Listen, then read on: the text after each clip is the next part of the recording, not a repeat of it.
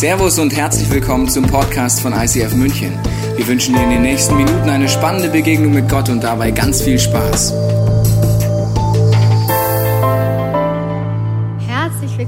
Nochmal von meiner Seite, ganz besonders hier vor Ort.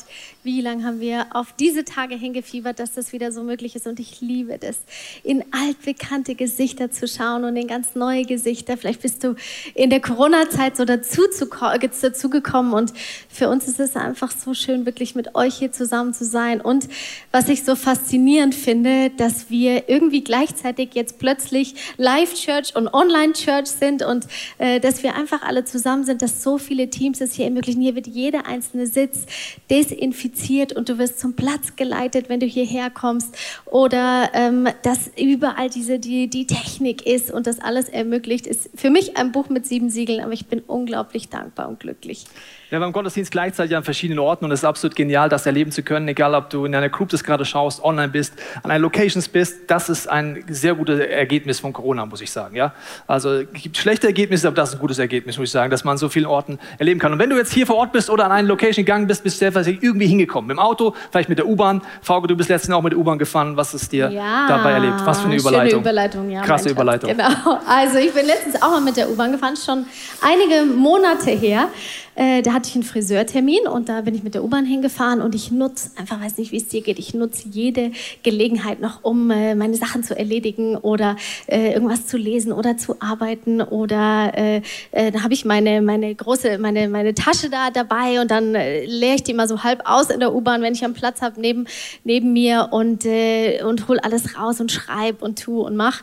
Und auf einmal schaue ich aus dem Fenster und sehe Trudering okay, da muss ich raus, ich habe noch mein ganzes Zeug hier. Also einfach alles schnell geschnappt und zur Tür rausgesprungen und dann bin ich zum Friseur gegangen und äh, dann war ich da und dann ist mir eingefallen, ach, ich muss dem Tobi noch kurz was sagen und äh, Bescheid geben und habe mein Handy gesucht, mein Handy gesucht und äh, meine Tasche ausgepackt, überall gesucht und nirgends war mein Handy. Du, liebe Zeit, hatte ich es in der U-Bahn liegen lassen. Und äh, gut, dann habe ich kurz nachgedacht, überlegt und äh, habe mir gedacht, gut, zum Glück ist es ja mein Handy, also da kann ich ja anrufen. Und dann habe ich vom Friseur eben ein Telefon gekriegt und habe mein Handy angerufen. Und dann ging auch direkt ein, ein, ein Mann ans, an mein Handy und sagt, ja, ich habe Ihren Anruf schon erwartet. Ich habe Sie gesehen, wie Sie da so rausgestürzt sind und äh, das Handy liegen lassen, aber ich äh, kaum nicht mehr hinterher. Dann habe ich mir also gedacht, ich nehme es an mich und äh, ja, jetzt ähm, habe ich schon gewartet. Wie können wir das denn jetzt machen mit der Übergabe? Und da das ja nicht so einfach ist, ich wusste ja gar nicht, wie der aussieht und überhaupt, wie der, wo ich da hin soll und wie jetzt das mit meinem, ich bin ja auch nicht mehr erreichbar, wenn ich jetzt gleich aus dem Friseur wieder rausgehe. Also hat er dann zu mir gesagt, wissen Sie was? Sie gehen einfach wieder zurück an die U-Bahn-Station, setzen sich da und da auf die Bank. Ich steige in Fahrtrichtung vorne wieder in die andere Richtung ein und fahre zurück und gebe Ihnen Ihr Handy wieder. Ich weiß ja, wie Sie aussehen, ich finde Sie schon. Und dann habe ich das gemacht, habe mich da hingesetzt auf die Bank, und habe einfach angefangen, ihm einen Brief zu schreiben, weil ich so dankbar und so berührt war, dass dieser Mensch aus reiner Nächstenliebe seine Zeit investiert hat, einfach so großzügig war, sich, sich in mich investiert. Ich habe ihm dann einen Brief geschrieben, noch mit Gedanken von Gott einfach, weil ich glaube, dass Gott ihn ermutigen wollte. Und äh, so habe ich mein Handy wieder bekommen und bin tief berührt, wie großzügig dieser Mensch mir gegenüber war. Es ist interessant, wenn du jemanden begegnest, der großzügig ist, wirst du berührt davon. Also jemand großzügig ist mit seiner Zeit, mit seiner Liebe, mit seinem Geld oder seinen Gaben, berührt das. Das Interessante ist, dass Gottes Wesen großzügig ist und er redet davon, wenn wir das auch sind, werden Menschen von seiner Liebe angerührt. Ich habe dir heute ein Thema mitgebracht, weil die Bibel redet sehr oft darüber, wie wir unsere Großzügigkeit einsetzen. Und ich möchte heute über ein Thema reden, wo der Jean mir kurz was bringt. Und du wirst merken, wenn du das gleich siehst, komm so bitte, Jean, danke. Wenn du das siehst, wird es was in dir auslösen. Also es geht nicht um die EU, sage ich dir gleich. Es geht um Euro. Seien wir dankbar dafür, dass er noch was wert ist. So, jetzt siehst du dieses Zeichen, du siehst Geld und das, das ist jetzt mal dein Kopf, ist eine Blackbox. Ja? In deinem wunderschönen Käpfchen passiert genau in diesem Moment etwas. Du denkst entweder, ach du liebes Lieschen, dafür wäre ich jetzt nicht in den Gottesdienst gekommen, ja, oder zu Hause denkst, kann man noch umschalten, du weißt noch nicht, wo der Fernseher ist. Also es geht heute um dieses Thema, weil die Bibel redet ganz oft darüber und am Beispiel Geld geht es immer auch um Zeit, um Gaben und Einsatz davon. Die Frage ist, warum redet die Bibel so viel davon? Wir machen alle zwei Jahre eine Serie drüber. Wenn ich mich an die Häufigkeit halten würde, wie oft die Bibel drüber redet, müsste ich zwei Drittel meiner Predigten darüber predigen. Dann wäre ich im Jesus-Style unterwegs. Wusstest du das? Ich weiß nicht, jeder, der sich aufregt, dass es oft um Finanzen geht, hat tendenziell, frech gesagt, die Bibel noch nie selber gelesen, weil da geht es ganz oft darum. Warum redet Jesus so viel darüber? Weil er uns was wegnehmen will? Er sagt, ich habe eine Idee, wie ich dich einengen will. Also die erste Reaktion könnte ja sowas sein. Und ich mache mal die Blackbox auf und mal gucken, ob du vielleicht so ähnliche Gedanken kennst. Also das ganze Finanzthema kann Angst auslösen. Angst jetzt, weil es gleich in der Kirche drum geht, denkst, ach du liebes Liesen, was geht, aber kann auch sonst Angst auslösen. Vielleicht jetzt, du schaust nach vorne und dir ist bewusst, irgendwie wird es Trouble geben in der Wirtschaft die nächsten Monate. Also wenn man eins und eins zusammenrechnet, wird es jetzt nicht so eine ruhige Zeit werden die nächsten Monate, wenn wir nur schauen, was durch Corona passiert und so weiter. Vielleicht hast du Angst in diesem Thema und es löst es bei dir aus. Vielleicht Angst auch gegenüber Gott oder Misstrauen, Misstrauen, dass Gott es nicht gut mit dir meint. Das Interessante ist ja, dass Jesus äh, darüber redet und er sagt, auf der einen Seite hat er den Traum für dich und für mich, dass wir leben, dass wir einen Überfluss haben und alle Prinzipien sind, damit wir leben. Auf der anderen Seite löst es etwas in uns aus. Wir denken, irgendwie scheint das Gott nicht zu wollen. Und gerade bei Geld denken wir, so goes it not. Bitte nicht darüber reden. Und warum will jetzt Gott über das Thema reden? Ja, weil er weiß, wo wir zum Beispiel abhängig sind. Sagst du, wieso? Ich bin doch nicht abhängig. Wir sind an vielen Punkten materiell abhängig. Wie kannst du ausprobieren, ob du materiell abhängig bist, indem man materielle Dinge fastest? Probier es mal aus. Einfach mal auf Dinge verzichten.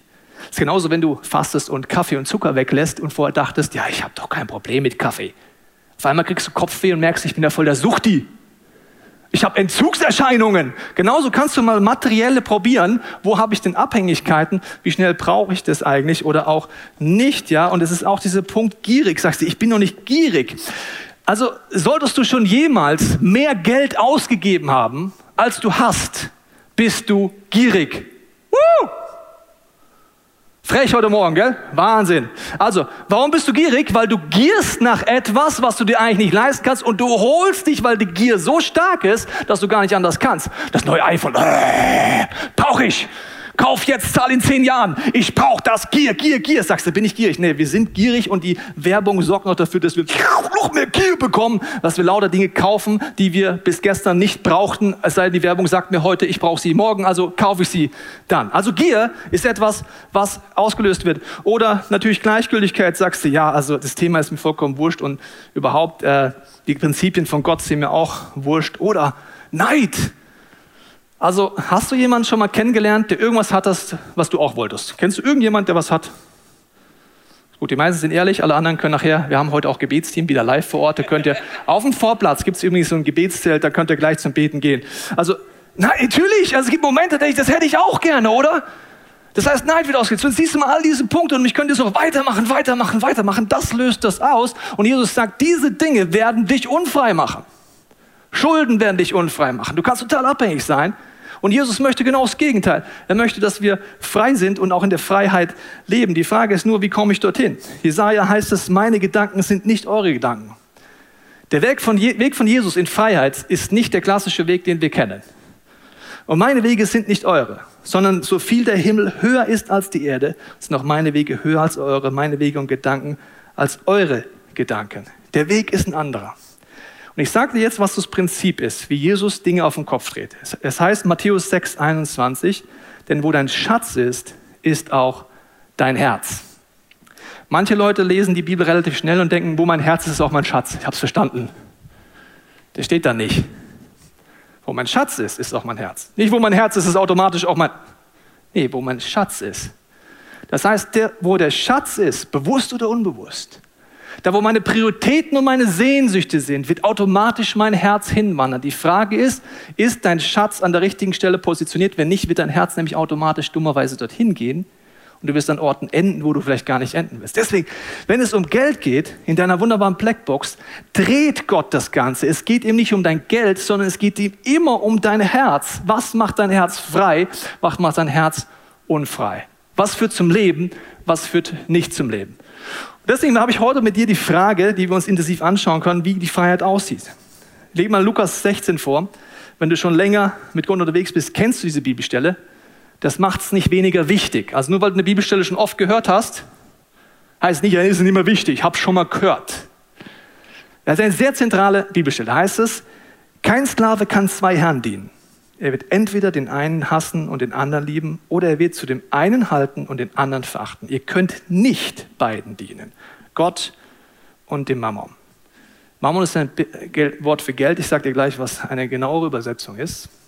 Und Jesus sagt hier, du dienst entweder dem einen oder dem anderen. Du kannst es nicht gleichzeitig. Wenn du dem einen dienst, dem Mammon, ist dein Schatz dort und was wird dein Herz tun? Es wird wohin wandern, wo Gott sagt, wenn es dorthin wandert, wird es dich und andere zerstören. Oder dein Herz geht vorne weg und Gott wird dir die Ressourcen anvertrauen, hinterher schicken. Wir können mal kurz reflektieren. Mammon heißt auch im Griechischen das Gesicherte. Also was sichert mich ab?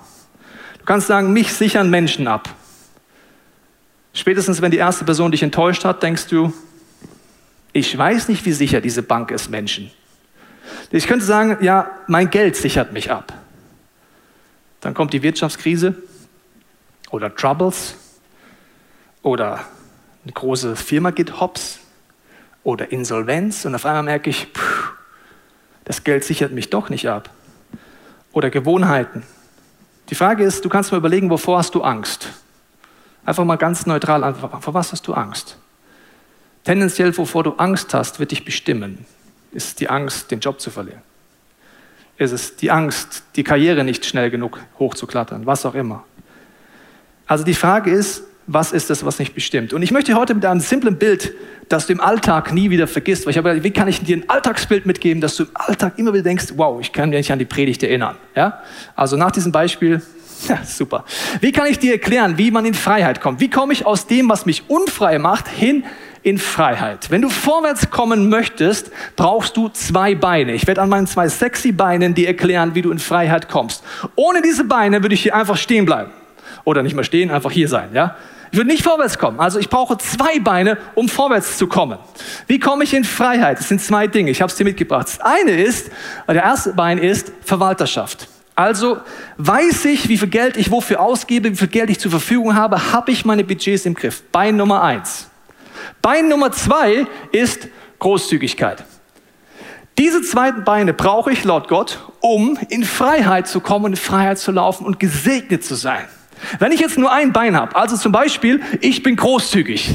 Ich habe keine Ahnung, wie viel Geld ich habe, aber ich bin großzügig. I am too blessed to be stressed. Ich hau das Zeug raus, wie es nur geht. Ich gebe jedem Geld und lade jeden ein. Aber ich habe nur ein Bein. Was ist, wenn ich nur mit einem Bein laufe? Dann sieht das so aus. Uh, von Monat zu Monat und wieder wird es eng, diesem, ich weiß auch nicht, aber I bless you. Oh, ja, jetzt habe ich noch mehr Schulden, aber I bless you. So, ein Bein kommst nicht vorwärts. Anderes Bein. Du bist ein guter Verwalter, das heißt, du weißt, wie viel Geld du hast, du hast Budgets, du weißt, was reinkommt, du weißt, was rauskommt, aber du bist geizig. Nur ein Bein. Das heißt, du weißt zwar, was du hast, aber du bist nicht großzügig. Das heißt, es geht nur um mich. Auch dann komme ich nicht in Freiheit. Das heißt, du brauchst zwei Beine. Ab heute gehst du hier raus und denkst dir, ah, zwei Beine, Verwalterschaft und Großzügigkeit. Sonst komme ich nicht in diese Freiheit, die Gott für mich hat. Das wollen wir uns mal genauer anschauen. Also wenn du nur großzügig bist, in Anführungsstrichen, aber ein schlechter Verwalter, wird Gott nie in der Dimension, wie er es gerne möchte, die himmlischen Schleusen über dir öffnen. Du hast nichts im Griff, du ballerst einfach raus. Wenn du geizig wirst und es nur für dich nimmst, auch dann wird Gott dich nicht in Dimensionen segnen, wie er dich segnen will, weil es alles bei dir endet. Er hat dich aber nicht dafür designt, dass es bei dir endet, sondern dass es durch dich durchfließt. Gott weiß, es gibt ohne Ende Nöte auf dieser Welt. Körperliche, seelische, geistliche Nöte. Und im Psalm heißt, die ganze Erde gehört ihm. Alle Ressourcen, alle Menschen, alle Gaben, alles gehört ihm. Wie kommen jetzt diese Ressourcen zu den Nöten? Dazwischen bist du und ich. Wir sind dazwischen geschaltet, zwischen Ressourcen und Nöten. Die Frage ist, wie viel fließt durch mein Leben durch? Und diese Frage enthält dafür, wie erfüllt ich bin. Warum? Wenn ich großzügig bin und geistliche Prinzipien lebe, bin ich erfüllt, während ich es tue. Weil Gottes Liebe durch mich durchfließt, bin ich erfüllt. Wenn ich die Sackgasse bin, ja, dann wird es wie im Toten Meer, es fängt an zu stinken. Gottes Ziel ist nicht nur, dass wir gesegnet sind. Jetzt kommt der Knaller. Also gesegnet sein wäre schon der Hammer, oder? Er will mehr, als dass ich gesegnet bin. Ich lese es mal vor. Und der Herr sprach zu Abraham, geh aus deinem Vaterland und von deiner Verwandtschaft und aus dem, deines Vaters Haus in ein Land, das ich dir zeigen will. Und ich will dich zum großen Volk machen und ich will dich segnen. Wow, super, das ist das Ziel Gottes. Nein, der Satz geht weiter. Und dir einen großen Namen machen und du sollst ein Segen sein. Gottes Ziel ist nicht nur, dich zu segnen, sondern dass du ein Segen bist. Warum? Die größte Erfüllung ist nicht gesegnet zu sein, sondern dass durch mich durch Segen fließt. Ich mache ein Beispiel. Ich war vor kurzem an einer Tankstelle und zu Corona-Zeiten mit 1,50 Meter Abstand sind die Schlangen gefühlt noch länger an der Kasse. Ist dir mal aufgefallen? Das demotiviert mich schon, wenn ich da hingehe. Das heißt, ich stand auf der Höhe der Schiebetür und vor mir waren vier Menschen nur, aber das ging dann bis zur Kasse. Ein Mann kommt angelaufen, äh, ich merke, er ist relativ aufgelöst, der fragt mich, ob er vor darf und hat eine Packung Pflaster in der Hand, die er dort aus dem Laden geholt hat, weil sein Kind sitzt im Auto und blutet. Und ob er vor darf, dass er schneller zahlen kann, damit es zu seinem Kind kann. Und äh, ich habe ja, ja klar, logisch, ganz vor. Er geht den nächsten, die Frau lässt ihn vor, noch ein Mann lässt ihn vor und direkt vor der Kasse ist ein Mann mit Anzug etwas gestresst. Er fragt, Entschuldigung, dürfte ich nach vorne gehen? Äh, mein Sohn ist im Auto, er blutet, ich muss hin und sagt, nein, ich habe selber keine Zeit. Der Mann ist vollkommen aufgelöst, er war das richtig hippelig. Wenn du Kinder hast, weißt du, was das bedeutet. Wenn dein Kind blutet und du denkst, ich muss jetzt helfen, dann hast du gar keine Zeit. Ich rufe ihn zu mir und sage, äh, kommen Sie mal zu mir und ich mache das, was ihr auch gemacht hättet. Ich kenne euch, liebe ICF Family. Ich kenne euer Herz. Ich weiß, wie ihr es auch machen würdet. Was habe ich gemacht? Ich habe gesagt, wissen Sie was? Sie können mir jetzt einfach, nehmen Sie das Pflaster raus, das Sie brauchen, ich zahle für Sie. Gehen Sie zu Ihrem Kind. Sie müssen sich um nichts kümmern, ich kümmere mich drum. Die Dankbarkeit dieses Vaters kann man sich ansatzweise vorstellen. Er rennt wieder raus, ich gehe vorne hin und zahle und während ich noch anstehe, habe ich so einen Gedanken. Wenn du rausgehst, sag ihm einfach, du schenkst ihm das. Das sind riesige Summen gewesen, 3,70 Euro. Sag ihm einfach, ich will es ihnen schenken. Und schau einfach, was für einen Gedanken hast und sag ihm. Ich komme raus, er ist gerade fertig mit Verbinden. Er sagt, vielen Dank, hier haben Sie das Geld wieder. Vielen, vielen Dank. Sag ich, nee, Sie müssen mir gar nichts geben, ich will es Ihnen schenken. Sagt das kann ich nicht annehmen, das kann ich nicht annehmen. Sag ich, doch, das können Sie annehmen. Ich bin Christ und ich äh, bin so gesegnet, ich komme auf keinen Fall zu kurz. Und vor allen Dingen möchte ich Sie heute ermutigen, weil ich glaube, dass Gott es liebt, wie Sie für Ihr Kind da sind. Und Gott ist ein Vater, der es liebt, dem wir die Liebe weitergeben. Ich wünsche Ihnen einen wunderschönen Tag und Gottes Segen. Der Mann schaut mich verdutzt an, kriegt Tränen in den Augen, steigt ein, die beiden winken mir beim Abfahren. Und weißt du, wer erfüllt war in diesem Moment? Ich. I'm more than blessed. Wann bin ich noch mehr gesegnet, wenn der Segen durch mich durch fließt? Dafür bin ich designt. Ich habe einen Freund, der hat immer Hunderterscheine dabei. Hat er zu viel Geld? Nein. Er hat einen Deal mit Gott. Er hat mindestens einen Hunderter dabei. Und wenn Gott sagt, schenkt dieser Person 100, geht er zu ihr hin und schenkt sie ihr. Und gibt ihr einfach einen prophetischen Impuls. Meistens läuft es so, dass er sagt, schau mal, ich, hatte, ich bin Christ, ich habe gerade den Gedanken, ich möchte dir gerne dieses Geld schenken. Und zwar der Grund ist, ich bin so gesegnet von meinem Vater im Himmel. Und ich glaube, dass Gott sie einfach heute ermutigen will und ihre Liebe, die Liebe weitergeben will. Das macht er ab und zu. Wenn du sehen willst, was Großzügigkeit auslöst, probier es mal aus. Es ist unfassbar, was passiert. Also, Großzügigkeit ist wichtig. Aber wenn ich nur großzügig bin, was heißt nur großzügig bin, drehe ich mich im Kreis. Ich brauche auch Verwalterschaft, Budgets. Die Frau wird immer nach vorne kommen, weil übrigens Streit über Finanzen ist eines der Hauptscheidungsgründe. Und auch wir haben zu Beginn unserer Ehe gestritten. Wir waren wahnsinnig großzügig, aber hatten nichts im Griff, also waren null Verwalter. Ja, eben zu Beginn unserer Ehe, so ungefähr nach den ersten äh, paar Jahren, haben wir gemerkt, dass wir beide sehr unterschiedlich mit Finanzen umgehen und auch wie wir Geld ausgeben. Äh, das sah dann so aus, dass der Tobi gerade ein neues Hobby hatte. Der hat total gerne Golf gespielt und da, das ist auch ein recht kostspieliges Hobby, vor allem wenn man es nicht alleine machen will, sondern noch jemanden mitnehmen und den dann vielleicht einladen. Und noch Student ist gerade. Ja, das auch.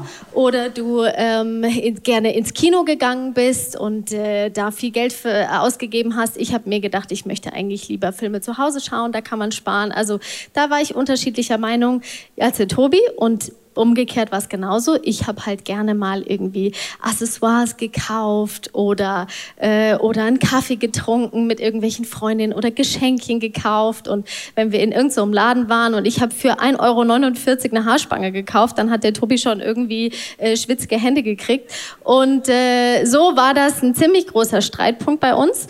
Und irgendwann sind wir auf die Idee gekommen, dass wir einfach klare Budgets brauchen. Ich habe damals eine Ausbildung gemacht, habe ein bisschen Geld verdient. Der Tobi war Student, hat BAföG gekriegt. Also wir hatten nicht so viel, aber äh, mussten ja irgendwie damit klarkommen. Ihr kennt sicherlich das Bild äh, von diesem Kuchen, der einfach äh, dieses, dieses runde Stück ist. Und du musst einfach gucken, wie du die Teile aufteilst, dass am Ende du genauso viel hast, wie du brauchst und nicht über die Verhältnisse lebst. Und so haben wir angefangen, Budgets aufzuschreiben, was genau wir brauchen für Essen und für, wir haben dann eben sogenannte Luxusbudget eingeführt, Luxusgolf kann er dann mit seinem Budget, waren das glaube ich 30 Euro oder so im Monat, äh, mal gucken, wie weit er da kommt. Und ich konnte mir ein paar mehr Haarspänkchen kaufen, ja, aber es ist ja deine Entscheidung, was, was dein, äh, deine Leidenschaft ist. Und so haben wir immer mehr einfach dazugelernt. Irgendwann haben wir auch so eine Art Großzügigkeitsbudget. Das ist ein Konto bei uns, wo jeden Monat Geld drauf geht. Und wir wissen, wenn wir irgendjemanden unterstützen wollen oder einen Gedanken haben, dann können wir darauf zurückgreifen. Und so hat uns das geholfen, diesen Kuchen einfach zu aufzuteilen und zu schauen, wie viel haben wir und wie viel können wir ausgeben. Also wenn du es noch nie gemacht hast, empfehle ich dir sehr stark, deine Finanzen anzuschauen, weil in Finanzen wirst du Dinge entdecken. Erstens mal gebe ich mehr aus, als ich eigentlich habe. Das ist totaler Stress. Also Budgets sorgen dafür, dass du weniger gestresst bist und dich weniger streitest übrigens. Weil es wird auf einmal total unemotional. Die 30 Euro kann ich für was ausgeben, was ich will. Sagst du nur 30 Euro, aber ich war Student, 30 Euro war eine Welt für mich. Okay, also es geht darum, was sind deine Fixkosten? Was gibst du für Miete aus? Was gibst du für Verträge aus? Mal aufschreiben. Wie viel Geld gibst du aus für Essen, für andere Dinge, für Ausgehen und so weiter? Und diese Budgets mal wirklich machen, wirklich anschauen, dann überlegen, sind diese Budgets so, wie ich es mir vorstelle? Weil es gibt ein Prinzip, wenn du in Freiheit kommen willst, weißt du noch, Großzügigkeit ja, aber Verwalterschaft ist das zweite Bein. Und deswegen ist der zweite Schritt, der ist ganz entscheidend, dass ich lerne, mit weniger auszukommen. Warum ist es wichtig, mit weniger auszukommen, als ich ausgebe? Ich möchte dir kurz mit weniger zufrieden sein. Du wirst nie so viel Geld haben, dass du denkst, es reicht. Du wirst immer Wünsche haben, die größer sind. Sagst du, nee, ist nicht bei mir so. Das ist mein ganzes Leben schon so. Als ich Taschengeld bekommen habe, weißt du, wie es mir ging? Ich hatte immer größere Wünsche als mein Taschengeld. Und meine Eltern, die Ungerechten, haben mir nicht so viel gegeben wie das verwöhnste Einzelmillionärskind in meiner Klasse. Ich hatte immer zu wenig im Verhältnis zu dem. Also wenn du das nie hast, dann gib mir dein Geld bitte. Also wenn du nie einen Wunsch hast, der größer ist als was du gerade hast. So, dann war ich Student, BAföG bekommen. Ich war ja eigentlich gefühlter Multimillionär nach Schülerzeit. Aber mein Budget war kleiner als meine Wünsche. Ich habe gedacht, wenn ich mal Geld verdiene, Leute, dann bin ich der Babo. Dann habe ich Geld verdient und auf einmal gemerkt, meine Wünsche sind immer noch größer als mein Budget. Und das wird immer so bleiben. Das heißt, wenn ich nicht lerne, mit weniger zufrieden zu sein, werde ich nie frei sein. Und jetzt kommt ein Clou. Gott sagt, wenn du lernst, mit weniger zufrieden zu sein und haushaltest, wird Gott dich weit darüber hinaus segnen. Das ist crazy. Der Weg ist nicht durch Gier und andere Dinge. Ich lese dir eine Bibelstelle vor. Philippa 4 heißt es, nicht, dass ich etwas gebraucht hätte. Ich habe gelernt, mit dem zufrieden zu sein, was ich habe. Ich habe es gelernt. Liebe Freunde, haben wir das schon gelernt? Sei einfach nur ehrlich zu dir. Ich muss es ganz dringend lernen, zufrieden zu sein mit dem, was ich habe. Ja, aber was ist damit? Ja, aber ich brauche ein Auto. Ja, aber ich brauche eine Wohnung. Ja, aber ich brauche die neue Hose. Ja, aber ich brauche den neuen Computer. Ja, aber zu lernen, zufrieden zu sein mit dem, was ich habe. Und dann geht es weiter. Ob ich nun wenig oder viel habe, ich habe gelernt, mit jeder Situation fertig zu werden. Ich kann einen vollen oder einen leeren Magen haben, Überfluss erleben oder Mangel leiden. Denn alles ist mir möglich durch Christus, der mir die Kraft gibt, die ich brauche. Der letzte Teil ist ein beliebter christlicher Spruch. Vielleicht hast du schon mal eine Postkarte bekommen mit diesem Vers. Vielleicht hängt er an deinem Kühlschrank. Ich sage immer, Kontext ist entscheidend. Was ist der Kontext? Alles ist möglich durch Jesus Christus. Wann? Wenn ich gelernt habe, mit weniger zufrieden zu sein, dann wird Gott mich übernatürlich segnen. Crazy, oder? Da, wo ich über meine Möglichkeit lebe, Schulden mache, immer unfreier werde, in der Gier lebe, meins, brauche mehr, komme ich nicht in die Freiheit rein. Das Lernen. Gott gibt uns jetzt den nächsten Tipp, zu priorisieren. Wenn du deine Budgets anguckst, was sind einfach die, priorisiert, äh, die, die Investitionen, die du ausgibst? Ist das so? Sind das deine Werte? Willst du es oder nicht? Und Gott gibt uns den Tipp wieder. Mach als erstes das Wichtigste. Er sagt, wenn du 10%, die ersten 10 nimmst und in deine Church spendest und damit sagst, Gott, du bist das Wichtigste für mich. Dein Wille geschehe, wie im Himmel so auf Erde. Was dir wichtig ist, soll mir wichtig sein. Warum? Wo mein Schatz ist, wird mein Herz sein. Soll er in der Ewigkeit sein? Soll er dort sein? Ja oder nein? Der Zehnte hilft mir zu sagen, Gott, dein Wille geschieht. Was dir wichtig ist, dass Menschen gerettet werden, dass sie geheilt werden, ist für mich das Wichtigste, weil ich weiß, wenn ich das mache, wird mein Herz dort mehr hingehen. Wenn ich zehn Prozent gebe, dann habe ich schon den ersten Schritt zu lernen, mit weniger auszukommen, als ich eigentlich habe. Uh, dann geht der Philipperbrief erst richtig los. Und auch wenn du anfängst, Rücklagen zu machen, also wenn du das der nächste Punkt ist, also dass ich sage, was muss ich eigentlich äh, zurücklegen, was muss ich planen, äh, das ist bei allen Dingen, die du anschaffst. Zum Beispiel, du kaufst dir irgendwann ein Auto. Die Überraschung ist, das muss man in die Werkstatt. Echt? Nö. Doch. Ja, das kann ich mir nicht leisten. Dann kannst du dir Stand heute kein Auto leisten. Ja, aber ich brauche doch. Merkst du das? Gott verspricht dir, wenn du mit weniger zurechtkommst, wird dich übernatürlich segnen. Wenn du wirklich ein Auto brauchst, wirst du auch eins bekommen, weil Gott findet immer Wege, Rücklagen für Urlaube und so weiter. Und das, was ist jetzt mit den Punkten, die darüber hinausgehen? Weil wir werden immer, habe ich dir gesagt, werden immer, und ich hoffe, du hast Wünsche, die größer sind als dein Budget. Ich hoffe, du träumst größer als dein Gehaltszettel. Das wünsche ich dir wirklich. Wenn nicht, werde ich nachher beten von hier vorne, dass du größere Visionen hast als dein Gehaltszettel, weil dann musst du dringend den Heiligen Geist haben. Also du brauchst dringend größere Wünsche als dein Gehaltszettel. Aber was mache ich mit meinen Wünschen? Meine Wünsche gebe ich Gott ab, weil ich weiß, er meint's gut. Er hat alles im Griff. Er weiß alles. Ich habe bei mir so ein Büchlein, wo ich reinschreibe, wenn Gott mir was zeigt im Bibellesen. Und die letzte Seite steht Wunschliste von Tobi. Die kennt Jesus Christus, der Heilige Geist kennt's noch und der Vater im Himmel. Die drei kennen die. Sonst keiner. Was sind Wünsche drauf? Alle. Ich bin ein kleines Kind. Ich habe Wünsche, das kannst du dir gar nicht vorstellen.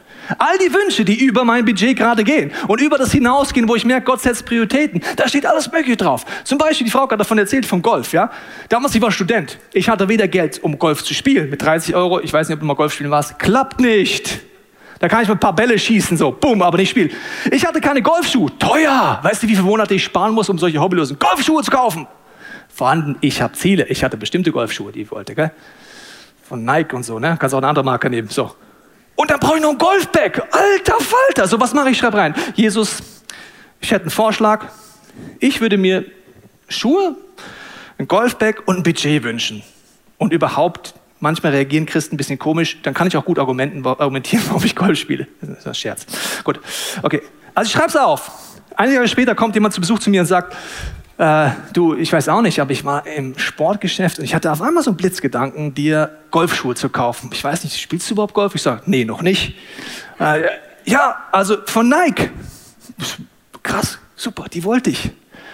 Ich sagte, okay, Jesus, erster Wunsch erfüllt, aber ich brauche noch einen Golfberg. Eine Zeit später kommt ein Mann aus unserer Kirche, hat gebetet, er ist Verwalter, er ist nicht nur großzügig, weißt du, er ist auch ein Verwalter. Er weiß, wo er Geld hingeben kann, wo nicht. Und er ist großzügig und er betet, Jesus, wen darf ich segnen? Merkst du es? Wen darf ich segnen? Nicht, wen muss ich jetzt segnen, so ein Mist. Wen darf ich segnen? Freiheit. Und hat den Gedanken, geh mit Tobi in ein Sportgeschäft und kauf ihm das Golfbag, das er will. Und nimm deine Steuerrückzahlung dafür. Der Mann kommt zu mir und sagt, willst du eigentlich Golf spielen? Ich so, ja. Ey, du, ich hatte den Gedanken im Gebet, wir sollen ein Sportgeschäft. Ja!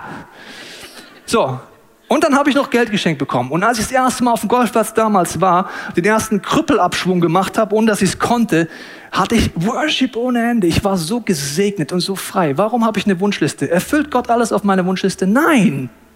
Gott sei Dank nicht. Ich habe früher ohne Gott mir so viel Mist gekauft, wo ich dachte, das brauche ich unbedingt. Nach ein paar Wochen habe ich gedacht, warum habe ich es nochmal gekauft?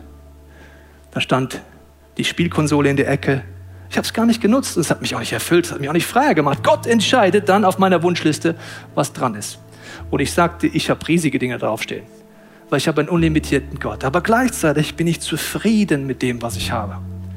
Und deswegen möchte ich einladen, jetzt mit mir zu überlegen, wo stehst du an? Vielleicht hast du die Angst in dir und du kannst jetzt gleich beten, dass Zuversicht kommt, indem du sagst, ich gebe Jesus Raum. Das ist einfach eine Entscheidung.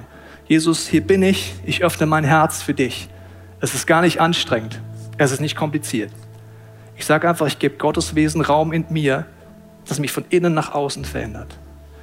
Und ich bitte dich, diesen Schritt zu gehen. Als ein Pastor muss ich dir sagen, die nächsten Monate werden shaky. Ich kann dir nichts anderes versprechen.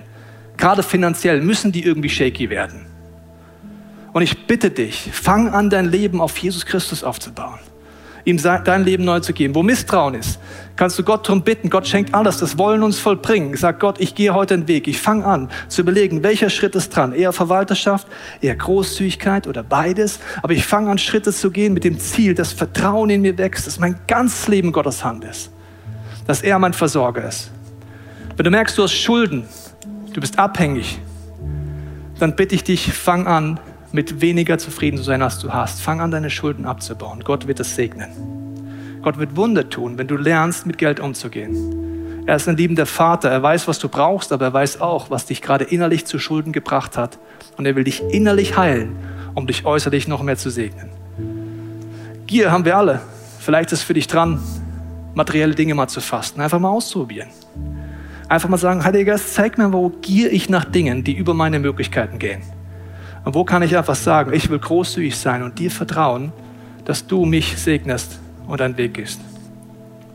Vielleicht bist du bis jetzt gleichgültig, weil du über Verwalterschaft noch nie nachgedacht hast. Ich bitte dich, fang an, diesen, dieses Bein zu nutzen. Es ist so viel Schönheit da drin, da könnte ich jetzt Monate drüber predigen, deswegen redet die Bibel so viel darüber, weil da so viel Freiheit drin ist. Immer wenn Neid kommt in dein Leben, mach eine Challenge mit mir. Du merkst es neidisch, klag dich nicht an und sag einfach, in dem Moment segne ich die Person. Mit doppelten Segen, mit zweifachen Autos, mit dreifachen Häusern. Nicht mit mehr Frauen, das ist biblisch nicht gut. Aber einfach so, okay? Einfach mal Freude dort mit Gott zu empfinden. Und deswegen möchte ich jetzt mit dir beten, zu Hause, hier, in allen Locations, dass du in der Stille Gott die Möglichkeit gibst, dass er dir zeigt, was diese Message für dich bedeutet. Vater, ich danke, dass wenn wir jetzt still werden, unser Herz öffnen, du jetzt redest und nicht Bete, Heiliger Geist, dass du uns jetzt in der Stille mit deiner liebevollen Art zeigst, was du uns anbietest. Du hast wunderbare Freiheit für uns und wir alle haben Schritte zu gehen. Zeig du uns in der Stille, was dran ist für uns.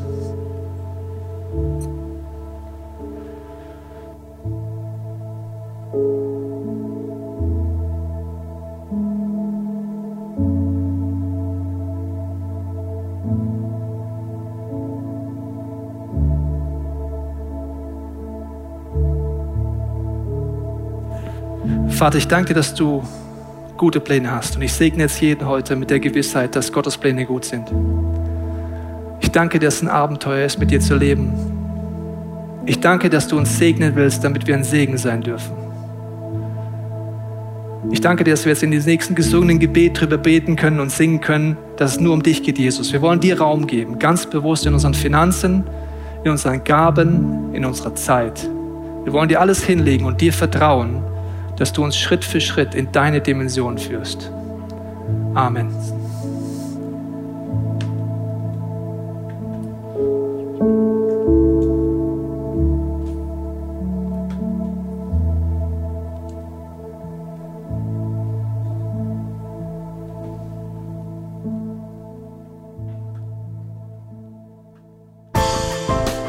Hoffen, dass dir diese Predigt weitergeholfen hat. Wenn du Fragen hast, kannst du gerne an info at icf-moenchen.de mailen und weitere Informationen findest du auf unserer Homepage unter www.icf-moenchen.de.